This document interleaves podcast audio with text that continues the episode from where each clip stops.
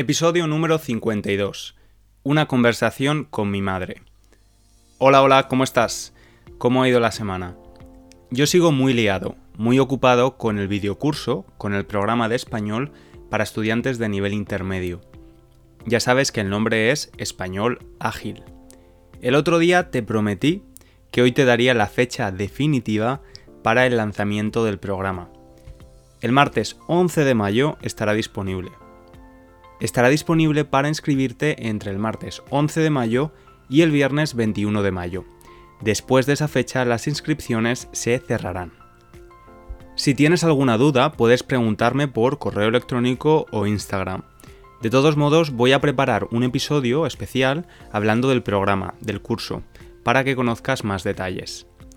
Bueno, no me quiero enrollar, no quiero hablar demasiado porque hoy tenemos una entrevista, o mejor dicho, una charla, una conversación con mi madre. Este domingo, 2 de mayo, es el Día de la Madre en España. Se celebra el primer domingo de mayo. Pensé que aprovechando esta celebración sería una buena oportunidad de presentarte a mi madre y hablar de la maternidad en España, de lo que significa ser madre en diferentes momentos de la vida de una mujer y de muchas más cosas. Además, al final de la conversación, tengo una sorpresa preparada para ella. Recuerda que puedes leer la transcripción del episodio en www.spanishlanguagecoach.com. Es una conversación ligeramente más complicada que los episodios habituales que escuchas en este podcast, así que quizás la transcripción sea muy útil en esta ocasión. Espero que disfrutes nuestra charla y hablo contigo un poco más tarde. Hoy tenemos una invitada de podcast muy especial.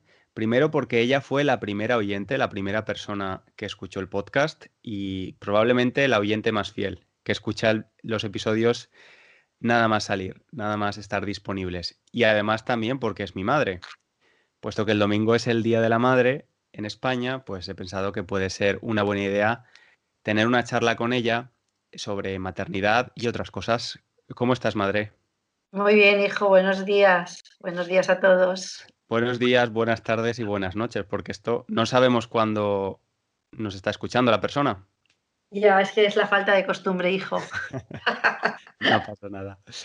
Eh, bueno, madre, lo primero, como siempre hago con todos los invitados, les pido que se presenten. Preséntate, háblanos de ti, cuéntanos tu nombre, a qué te dedicas, qué te gusta, lo que te apetezca. Pues soy María, he sido carnicera, mi, trabajo ha sido carnicera durante prácticamente hasta hace dos años.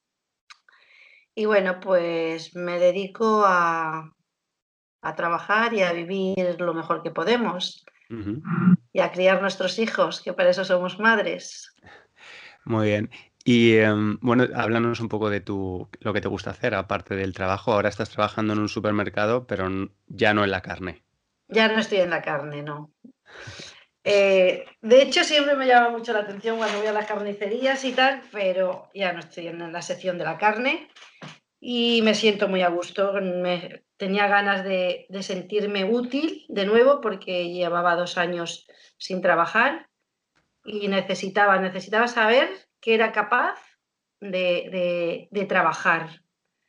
Y me siento muy bien, me siento muy feliz y nada, pues voy, hago mi trabajo y me siento muy bien. Y aparte de trabajar, para mí ahora es muy importante estar en activo, pues me he apuntado al gimnasio de nuevo y voy a, ayer fui a la piscina y bueno, pues ahora iré al gimnasio todos los días, quiero cogerlo como rutina compaginar casa, María y trabajo y deporte y vida sana. María es eh, mi hermana, tu hija pequeña, la pequeña de la familia, la peque. Em, esto que dices es algo que incluso con mis amigos de Londres, por ejemplo, que han estado sin trabajo durante mucho tiempo por la pandemia, eh, me decían lo mismo, que ya no era una cuestión económica, porque recibían ayuda económica del gobierno, sino eh, la sensación de eso, de tener un, cuando te despiertas por la mañana, un objetivo profesional, ¿no? Algo que hacer, una rutina. Y más si, si estás acostumbrada a, trabajar, ¿no? Fuera de casa, me refiero, porque obviamente en, casa también hay mucho trabajo. yo me sentía fatal, o sea, mal, mal.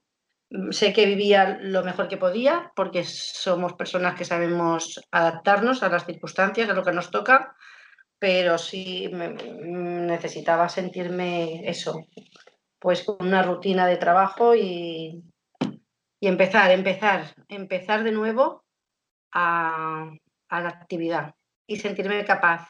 Eh, bueno, el domingo es el Día de la Madre, se celebra, el Día de la Madre se celebra en cada país casi en, días diferentes, eh, pero en España es este domingo. Me gustaría un poco que hablásemos de maternidad. Tú eres madre por partida doble, has sido madre dos veces. Primero conmigo cuando tenías 25 y con María cuando tenías 40.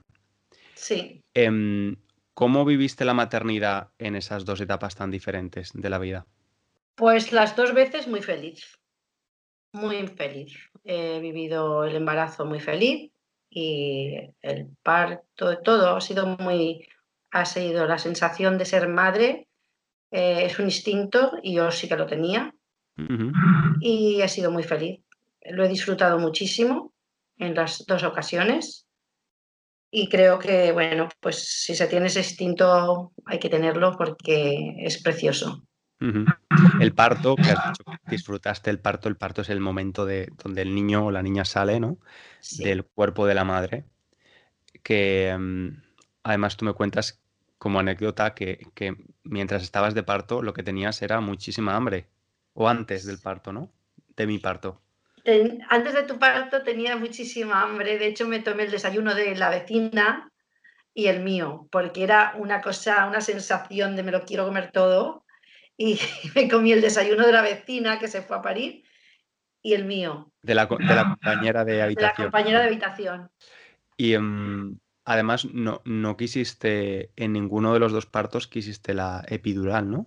No, quería saber lo que era parir y y me sentía muy bien porque esa sensación es muy bonita y luego nada más sale el bebé, pues estás perfecta, no, no te pasa nada, ni estás dormida, ni estás perfecta. Pero eso no, a mí, porque a mí me daría, yo soy muy miedica, muy miedoso, me daría mucho miedo el, e, ese dolor, ¿no? no si tienes algo con lo que lo puedes aliviar, ¿por qué no, por qué no hacerlo?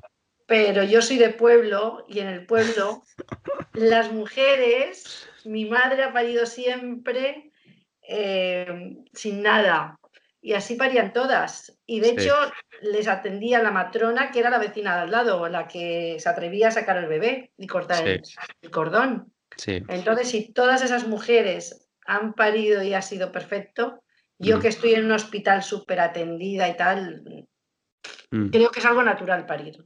Sí. La, la matrona es normalmente, tradicionalmente eran mujeres, la matrona es la persona que ayuda a la mujer a parir o, a dar a, luz. Al bebé, a traer al bebé, eh, asistir a la mujer a traer al mm. bebé. De hecho, mi abuela, no tu madre, mi otra abuela, eh, a, mi, a mi tía, a la más pequeña de sus hijos, eh, la matrona, la vecina en este caso, no venía, así que ella se metió en la bañera, sacó al bebé, cogió las tijeras, cortó el cordón umbilical y se asistió ella sola. Parió ella sola en la bañera. Como mm. Juana la loca. Sí, sí, es verdad. Que esa escena es espectacular. Sí. Es tremendo, ¿eh? Qué mm. valiente, qué fuerza. Pero es que tu abuela era una mujer con mucha fuerza, ¿eh? Sí, sí, es verdad. Siempre he estado, todos los referentes femeninos que he tenido en mi vida, siempre he tú, el más importante, obviamente, porque eres mi madre y he vivido contigo 22 años, creo, 21 años, pero todos los referentes femeninos, tanto eh, mi abuela, mm, mis tías, tú, siempre has sido muy, muy de ese tipo de mujer, muy, muy brava. Brava, brava, muy brava, muy brava. Sí. Bueno, hablemos un poco, es muy difícil generalizar siempre, eh, pero si tuvieras que definir a la madre española, ¿cómo la definirías? Pues demasiado protectora, demasiado cuidadora. Sí demasiado pastel, como yo digo, demasiado pastelona, de, mi hijo es el más guapo, mi hija es la mejor. Sí, creo que nos pasamos. Sí, lo de la sobreprotección sobre todo, eh, es algo que yo en Londres no tengo otra referencia, pero en Londres al menos veo que los padres educan con mucha libertad y, con menos protección. Es decir, no es que los descuiden, pero sí que ves a niños pequeños en bicicleta, eh, los padres a 20 metros, ¿sabes? Y saben que su hijo va a parar antes de cruzar la calle. O sea, están muy bien educados para vivir en la ciudad, por ejemplo, ¿no? Mi chico me dice que eso es algo de Londres, que realmente en otro lugar sí que son también sobreprotectores, como, como en España, ¿no? ¿Tú crees que a lo mejor al, primer hijo, en este caso en mi caso, era yo el primer hijo, me sobreprotegiste más que, que a María siendo pequeño? No. Igual. igual. De hecho, María mm, no se ha caído nunca hasta que empezó a andar. O sea, él ya empezó a andar igual que tú, al año justamente, y no se habéis caído nunca. O sea, siempre, y bueno, ni tú ni ella demasiado protegidos, o sea, muy mal. Ahora reconozco que eso no está bien. No he sabido hacerlo de otra manera, pero como siempre digo, educar es lo más difícil que hay y nunca sabes si lo haces bien o lo haces mal. Siempre tienes esa duda. Pero ahora veo que hay que dejarlos caminar y que se caigan, que no pasa nada. Se caen, se levantan, no pasa nada. ¿Por qué crees que no es buena la sobreprotección? Pues porque mm, te crees tú con una sensación de, de, de, tenerlos que proteger constantemente y es imposible. El niño tiene que ser libre y tiene que saber que tiene que pagar un semáforo. y, eso se aprende solo, como todas las cosas en la vida. Mm. Sí, es verdad, es verdad. Y mm, bueno, en, en, este podcast hemos hablado del franquismo, eh, en alguna ocasión de, la etapa relativamente reciente de la historia española, donde no, España no era una democracia, sino que era una dictadura, eh, y tú hasta tu adolescencia, bueno, hasta los 12 o 13 años, viviste esa etapa, ¿no? ¿Tú qué recuerdas de esa España eh, no democrática, esa España donde, pues imagino que había gente que tenía todavía, todavía miedo, gente que recordaba la guerra civil, Em, ¿Qué recuerdas de, esa España? Pues esa España en el colegio recuerdo cosas puntuales como por ejemplo que nos sacaban del colegio para ir a cantar el cara sol con la camisa nueva en la iglesia. Que esto es era el himno sí. de, en ese momento, que era un himno, como, pues eso. Como marcando, marcando la dictadura. Eh, de hecho, Franco eh, venía a cazar al pueblo. ¿Ah, al monte, sí. El alcalde, el alcalde del pueblo, a pesar de lo pequeño que es, que parece que no tiene nada importancia porque es súper pequeñito y tal, eh, hay mucha caza y, y, Franco venía y eran muy amigos el alcalde del pueblo y, el y Franco. Sí. Y bueno, pues ahí era muy, muy, muy, muy de Franco, claro, eran y luego, por ejemplo, en el colegio venía el cura a darte religión personalmente, o sea, el cura del pueblo. Era como algo que la, religión, la, comunión la tomaba todo el mundo, o sea, no se podía entender que alguien no tomara la comunión.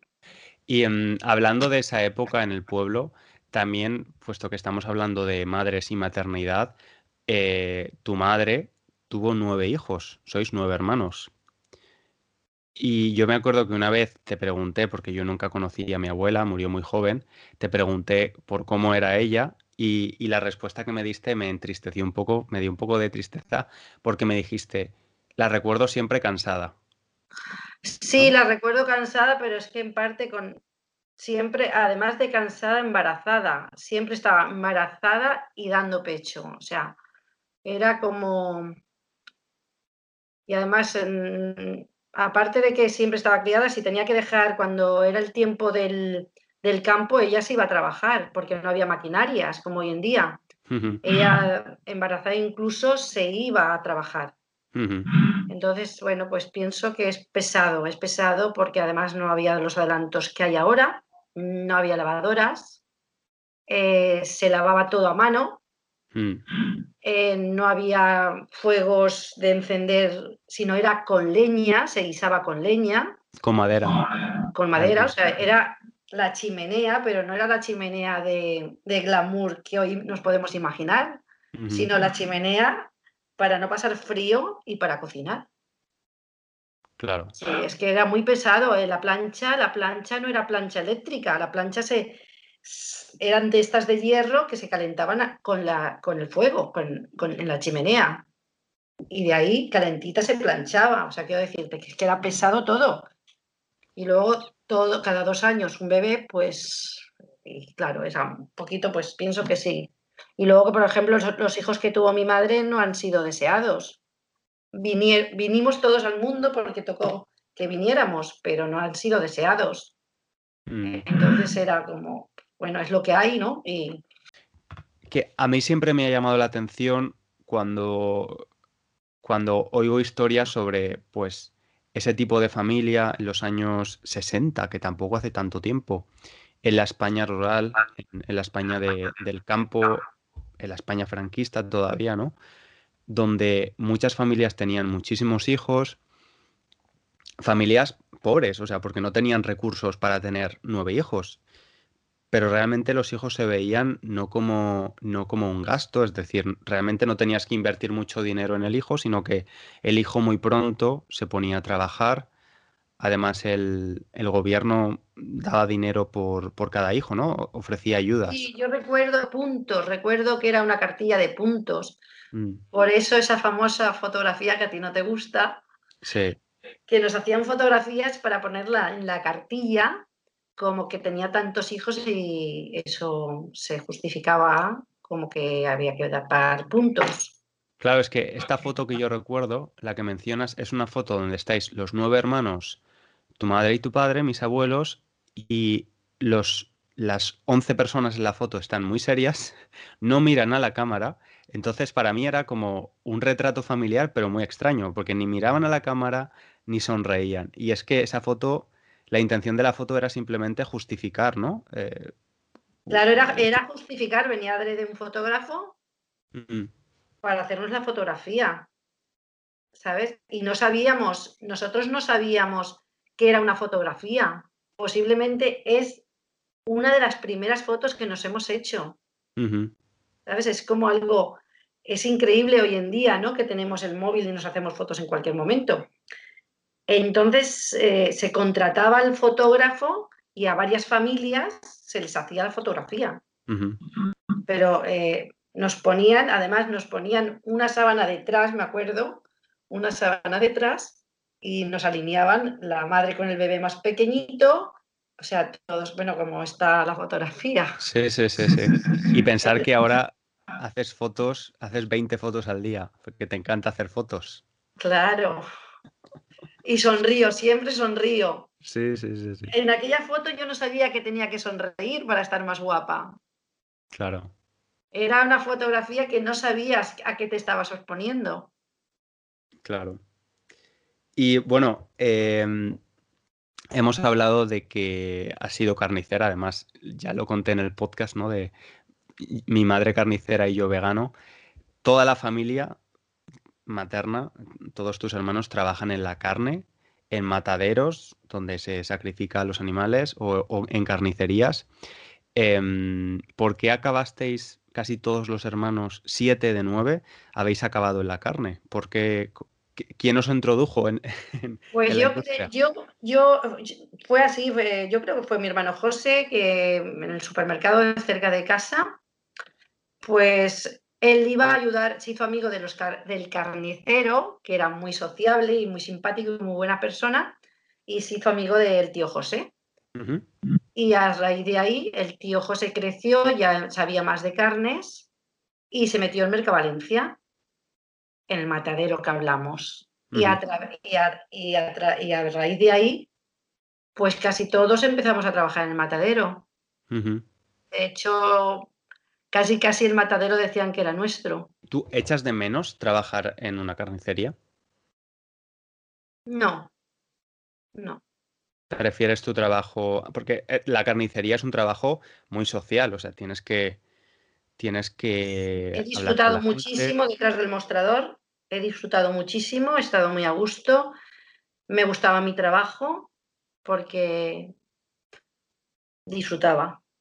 Pero bueno, ahora ¿Y cómo vives tu trabajo actual? Pues muy feliz, muy a gusto, con muchas ganas. Muy bien, muy bien. Y con ganas de... Ahora me siento cada vez con más ganas que me, si me salen... yo creo que ahora me siento fuerte y si me saliera otro puesto de trabajo con más horas, pues también lo cogería. Sí, me siento bien, me siento muy contenta. Mm, ¿Cómo es la frase esa que decimos en español? ¿El trabajo dignifica es? En España se dice, ¿cómo, cómo es la expresión? A ver, la expresión es, el trabajo es salud. ¿El trabajo es salud? Eso no lo he escuchado en mi vida. En serio. Y, y Vicente decía, pues viva la tuberculosis. en serio, en serio, o sea, en serio, te, te lo digo.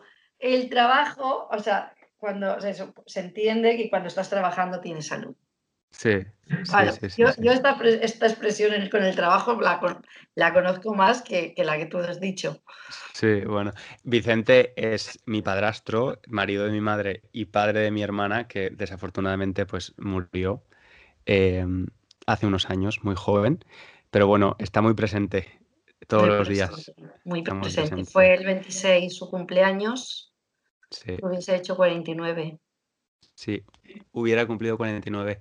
Em, y tenía un sentido del humor, pues, muy políticamente incorrecto. Sí, la verdad es que sí. La verdad es que era único. Había que entender su humor, ¿eh? Pero bueno, yo creo que la gente que lo conocía lo entendía muy bien. Sí. Lo entendía muy bien. Además, no hacía falta entenderlo. era buena persona y, calaba. Sí, es, verdad.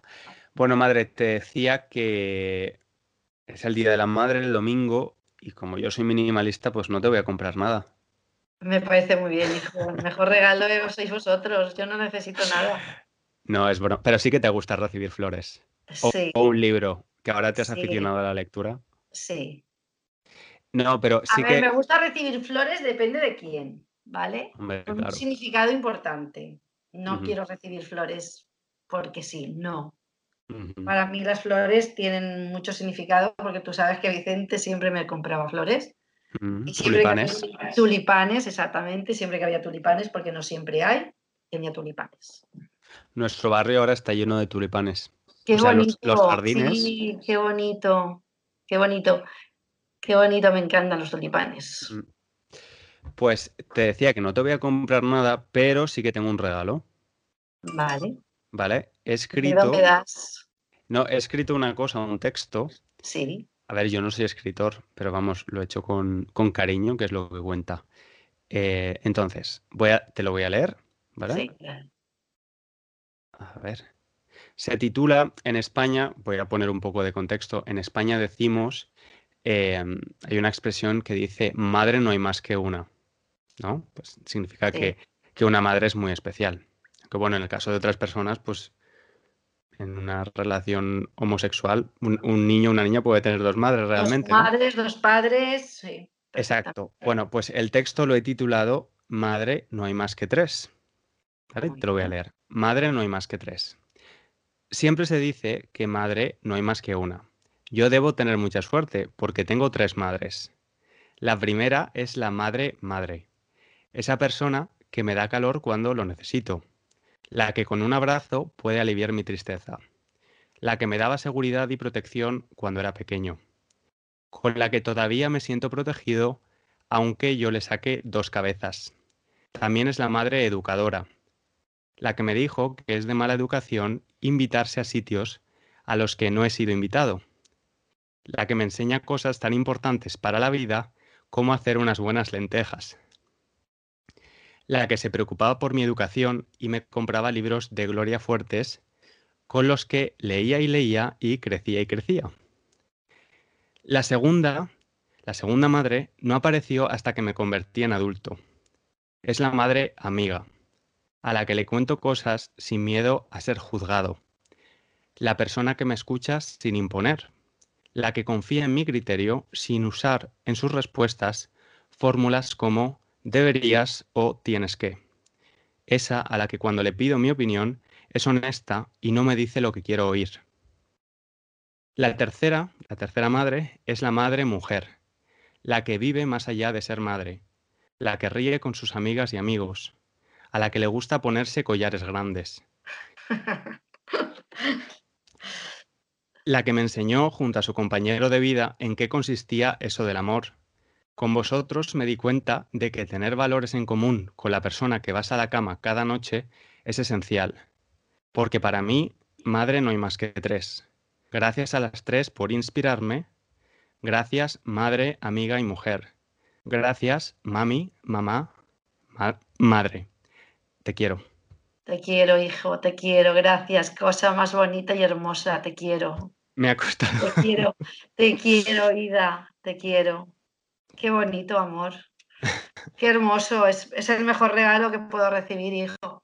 Muchas gracias. Nada, gracias a ti por ser mi madre. por parirte. Bueno, luego las personas que escuchen esto, que sobre todo serán personas que no son españolas, pensarán, es verdad que los, que los españoles son muy dramáticos y emocionales, porque claro, parece, una, parece una telenovela. Espero que te, bueno, sé que te ha gustado, porque te estoy viendo la cara, sé que te ha gustado. Em, y es que además me parece muy importante reivindicar eso, que una madre no es solo una madre, es también, o sea, continúa siendo una profesional en su trabajo, continúa siendo mujer, continúa siendo amiga, ¿no? Y, porque veo en otras personas que tienen la figura de madre de porque mi madre lo ha dado todo por mí y, crea una relación un poco de, de como mi madre lo dejó todo por mí, yo, yo le tengo que devolver todo lo que me ha, todo lo que me ha dado. No. ¿Sabes? Y, mm, y creo que ese compromiso no. No, no sano. No, sí, no me gustaría tenerlo, no sé. por eso me gusta. Claro, por eso me gusta el, hecho de, ver en ti, pues eso, no solo una madre, sino también la persona, ¿sabes? no, no todo tu vida, no toda tu vida es ser madre, igual que no toda mi vida es ser novio o hermano o hijo o profesor, ¿no? Claro, claro. Me reparto y es lo más sano. Mm. Y cuando estoy en España, lo decimos muchas veces, ¿no? Mi hermana pequeña María tiene 16 años. Pues a veces yo estoy en España y hacemos planes juntos y a veces, pues tú te vas con tus amigas, yo me voy con mis amigos y María se va con sus amigas y no pasa nada. Claro que sí. Somos libres. Sí, somos libres. Sí. Pues madre, muchas gracias por, por aceptar la invitación. Gracias, hijo, a ti por esta invitación preciosa, que me siento importante, y el regalazo que me has hecho. Tu voz va a llegar a todos los rincones del mundo, a todos los pues países. Les mando, un beso enorme a todos los que te siguen, porque saben valorar a una persona buena. Oh. Sí. Gracias, Mare. Te quiero. Bueno, te quiero mucho. Chao, chao. Luego hablamos. Chao, vida. Hasta luego. Gracias de nuevo, madre, por aceptar tu participación en el podcast, aunque estabas un poco nerviosa. Este ha sido sin duda el episodio más especial para mí. Me siento muy afortunado, la verdad. Espero, como siempre, que este episodio te haya ayudado a practicar tu comprensión, a aprender cosas nuevas y a revisar lo que ya sabes. Muchas gracias por llegar hasta el final. Nos escuchamos la próxima semana. Un abrazo grande.